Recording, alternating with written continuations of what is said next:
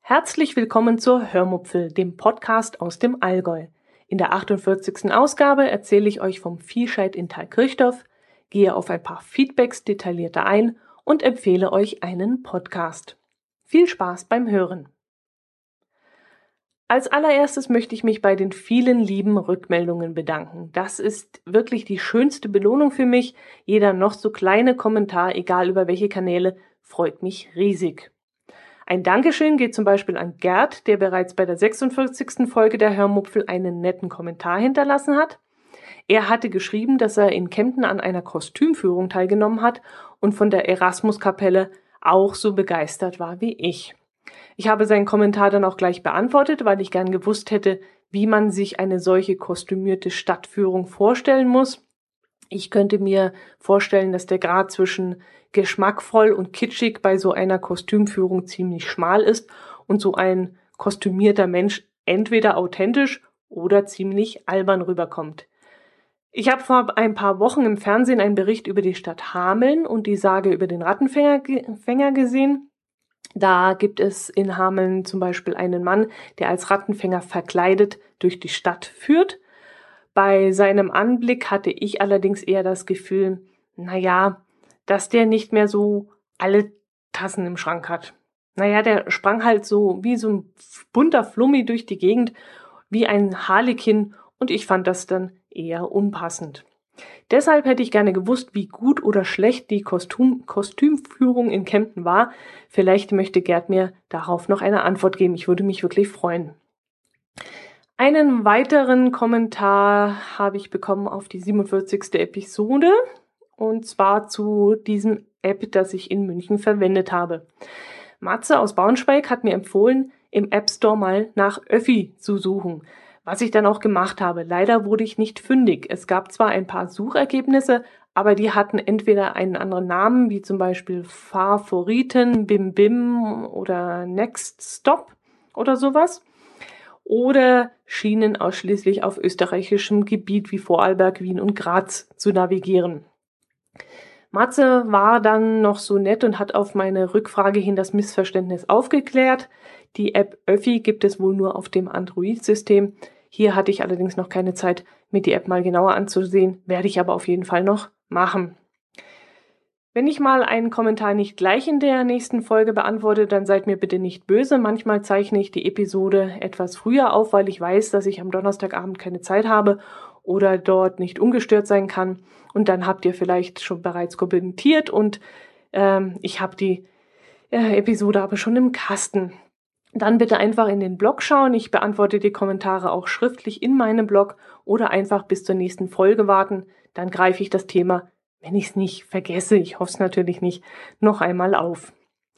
Jörn, mein lieber Podcast-Kollege aus dem Norden, muss allerdings noch ein wenig warten, bis ich auf seinen Kommentar mit dem Tassenkuchen aus Episode 44 eingehe.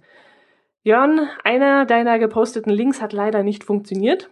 Ich konnte ihn mir leider auch nicht aus dem Administratorenbereich kopieren, weil er dort auch nicht zu sehen war. Und der zweite Link führte zu einem Rezept, bei dem man Kakao oder Kakaopulver benötigt. Und das haben wir gar nicht bei uns im Haus. Aber ich könnte da sicherlich irgendeine Alternative nehmen, vielleicht eine Blockschokolade reiben oder irgendwas in der Art. Doch ähm, dazu bin ich bis jetzt noch nicht gekommen. Wenn ich das Rezept ausprobiert habe, sage ich dir dann auf jeden Fall Bescheid und vielleicht wäre das ja mal eine Sache für eine Weihnachtsausgabe des Nord-Süd-Gefälles. Mal sehen, schauen wir mal. Da reden wir zwei nochmal drüber.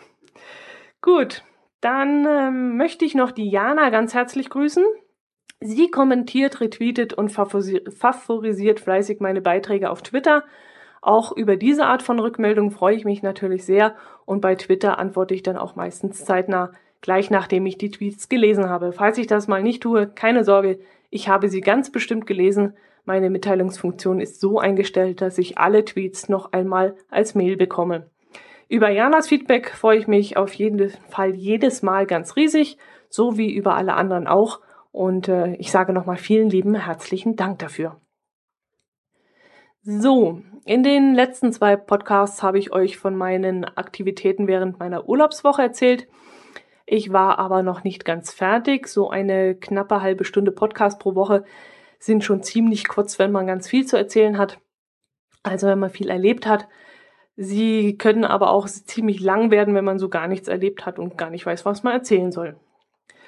Ja, deshalb werde ich jetzt mal die Fahrradtour und meine kleine Wanderung weglassen und gehe gleich zum Viehscheid über und möchte euch davon ein bisschen was erzählen. Die typisch süddeutsche Tradition namens Viehscheid war ja im August Thema im Nord-Süd-Gefälle. Dort erzählte ich Jörn kurz, was Viehscheid ist, warum dieser stattfindet und was das Besondere daran ist. Der Viehscheid findet bei uns nämlich immer im September statt. Dann wird das Rindvieh, das die Sommermonate auf einer Alpe in den Bergen verbracht hat, wieder ins Tal getrieben. Sie haben dort etwa drei Monate in herrlicher Natur gelebt und gesunde frische Kräuter gefressen. Die Milchkühe, die in den Bergen waren, haben während dieser Zeit auch weiterhin Milch gegeben und aus dieser Milch wird dann auf der, direkt auf der Alpe Käse gemacht. Diese Sennalpen haben im Sommer auch oft für Wanderer geöffnet. Man kann dort dann also ne, während einer Wanderung einkehren, ein Käsebrot essen und frische Milch trinken. Dann gibt es noch die sogenannte Galtalpe. Dort sind aber nur Schumpen untergebracht. Schumpen, das ist äh, Jungvieh, das noch keine Milch gibt und auf der Alpe so, so zu stattlichen Kühen heranwachsen soll. Ja, wenn während der Sommermonate alle Tiere gesund bleiben, keines abgestürzt ist, sich der, keines in den Fuß gebrochen hat oder vom Blitz erschlagen wurde, dann kehren die Herden mit einem sogenannten Kranzrind ins Tal zurück. Dazu wird das schönste Tier aus der Herde mit einem ganz besonders schön gefertigten Kopfgebinde aus Tannenzweigen und Blumen geschmückt. Dieses Kopfgebinde, der Kranz also, hat in seiner Mitte einen Spiegel, der die bösen Geister abhalten soll, und auf der Spitze gibt es ein kleines Kreuz, das Gottes Segen symbolisiert. Gegen die bösen Geister sollen übrigens auch die lauten Glocken und Schellen helfen. Diese haben aber eigentlich einen viel wichtigeren Zweck. Da das Vieh nämlich in den Bergen frei herumlaufen kann, helfen die Glocken, das Vieh zu orten. Gute Hirten hören anscheinend auch am Klang der Glocke oder Schelle, welches Tier sich gerade wo befindet und ob es sich von der Herde entfernt hat. Angeblich, so hat man mir mal erzählt, sollen die Tiere unter sich auch den Klang der Glocken nutzen, um herauszuhören, ob die Kameraden eine neue saftige Grasfläche entdeckt haben oder ob sie in Gefahr sind, weil man dann wohl auch hört, wenn die Glocken ein bisschen hektischer bimmeln, dass da irgendwas nicht stimmen kann. Das ist jetzt nicht bewiesen, ich habe also nichts äh, finden können im Internet, was das bestätigt, aber ja, man muss halt auch ein bisschen Glaube mitbringen. Jo, der Viehscheid. Als ich ähm, Jörn vom Viehscheid erzählt hatte, fiel mir auf, dass ich auch schon lange nicht mehr auf einem Viehscheid gewesen bin.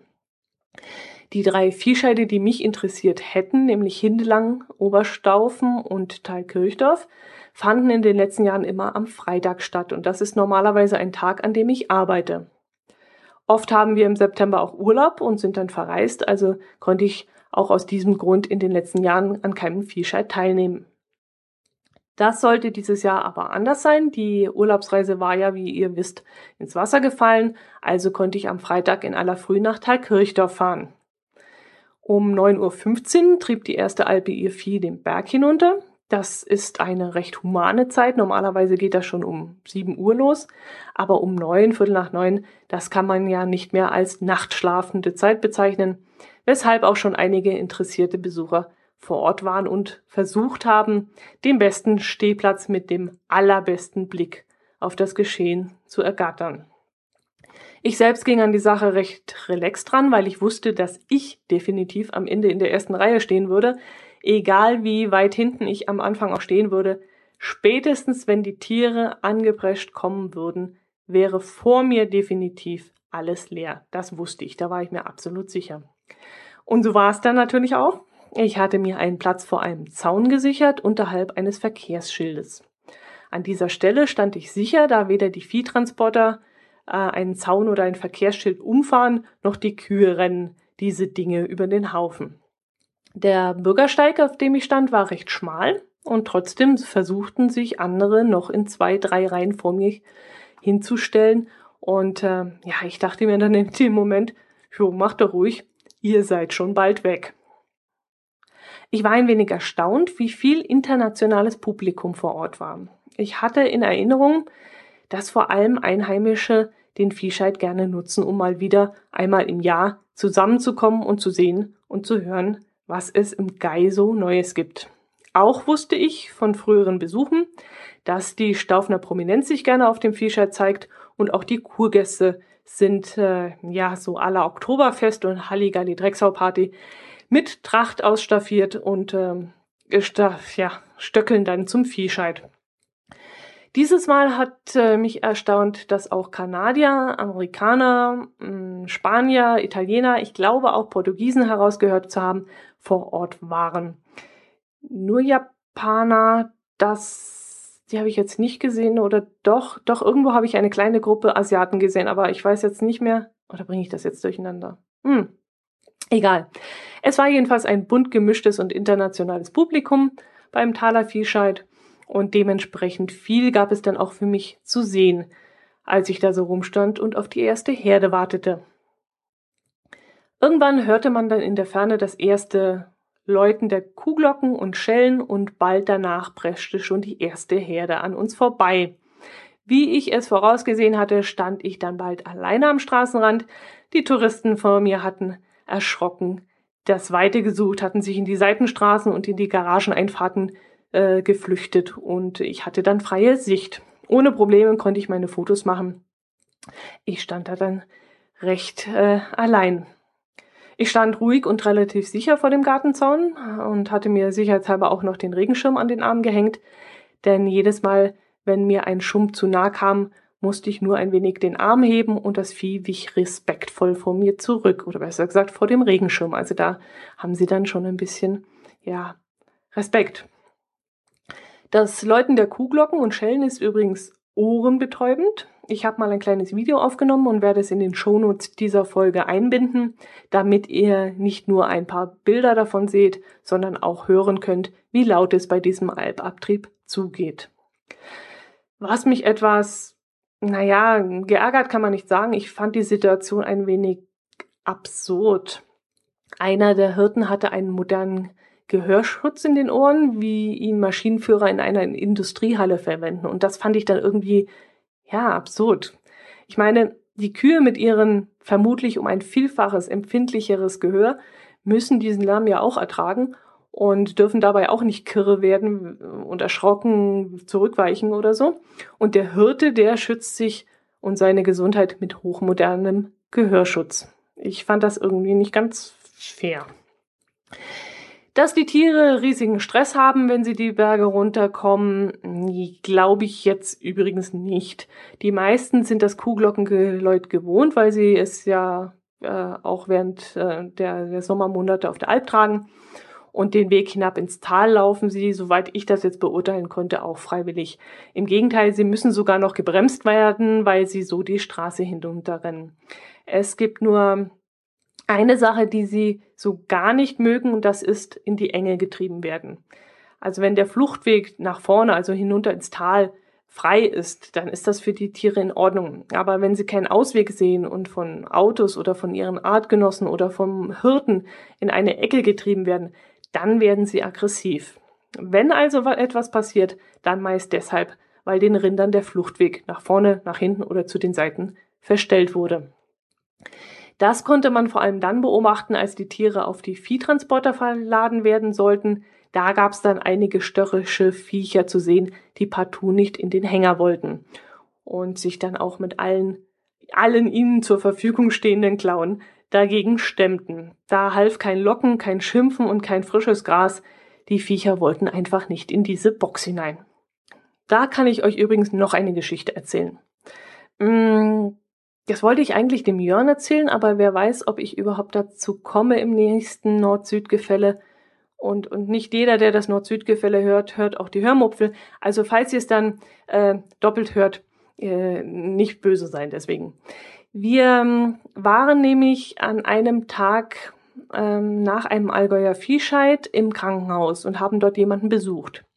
Neben diesem, den wir besucht haben, lag ein Patient mit einem Schlüsselbeinbruch. Diesen Bruch hatte sich der Mann mittags beim Viehscheid zugezogen, als ihn angeblich Bild, ein wild gewordener Schump über den Haufen gesprungen hat. Der Mann wurde angeblich zwei Meter nach hinten geschleudert und zog sich dabei diese Verletzung zu. Er kam ins Krankenhaus und war dabei doch noch recht guter Dinge und fand die ganze Sache auch noch ganz lustig. Schmerzen hatte er offensichtlich keine und zu Fuß, so erzählte man sich, sei er auch noch gut unterwegs gewesen. Als es dann hieß, er müsse operiert werden, hat man seinen Blutalkoholwert kontrolliert und dieser lag dann bei 3,6 Promille.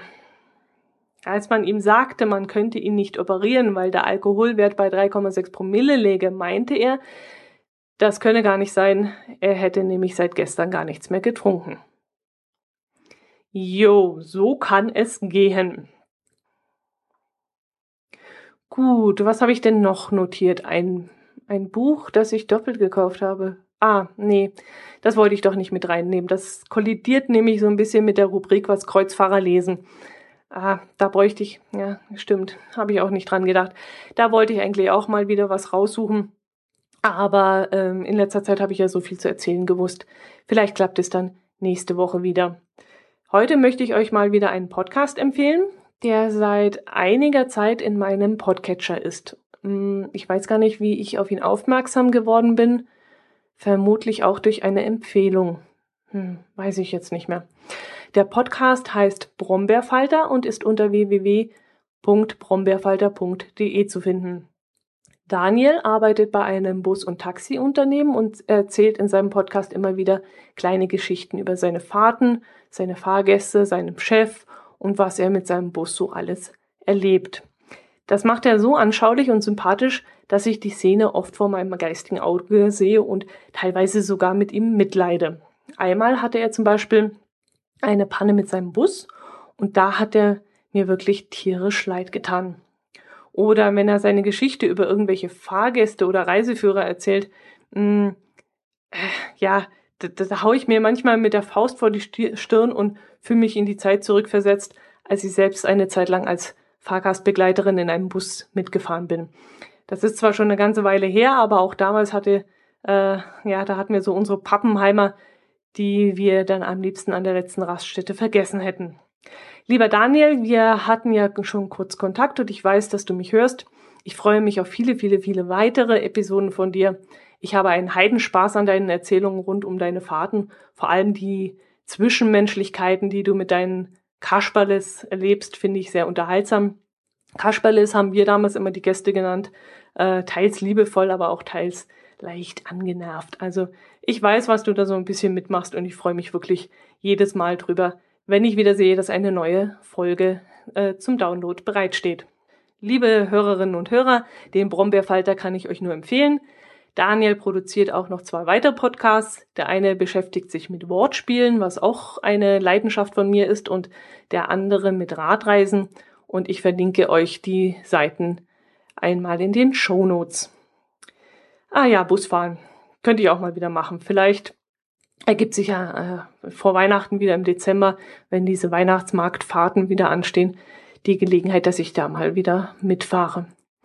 Bis dahin ist aber noch ganz viel Zeit und äh, deswegen möchte ich mich jetzt erstmal wieder bedanken fürs Zuhören, für eure Kommentare, die da hoffentlich wieder zahlreich kommen.